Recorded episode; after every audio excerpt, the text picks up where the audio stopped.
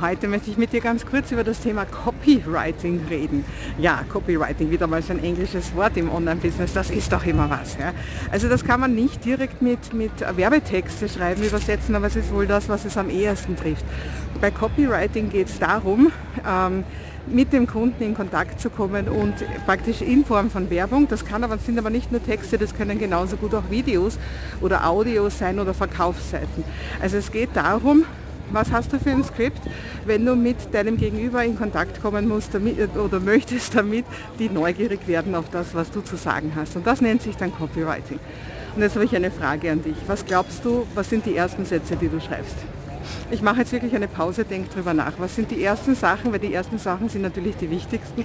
Was kommt, was ist dein erster Satz? Denk mal kurz nach.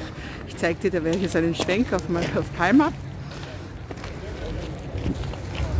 Ja. Hast du jetzt gesagt die Lösung? Weil das glauben nämlich die meisten Leute.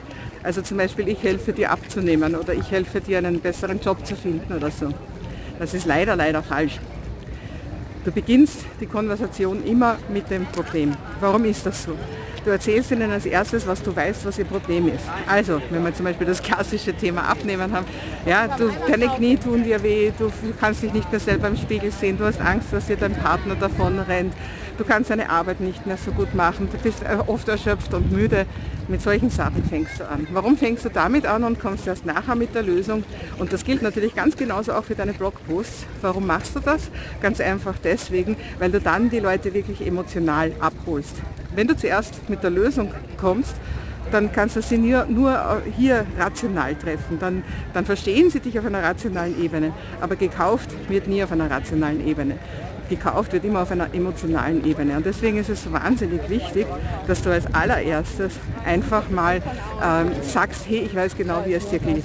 Und die Leute, die sich angesprochen fühlen, das sind deine Idealkunden, die sagen, hey, warum weiß die oder der so gut, wie es mir geht?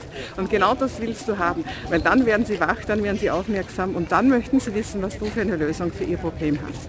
Also eins der wichtigsten Copywriting-Geheimnisse, fang immer mit dem Problem an und nicht mit der Lösung.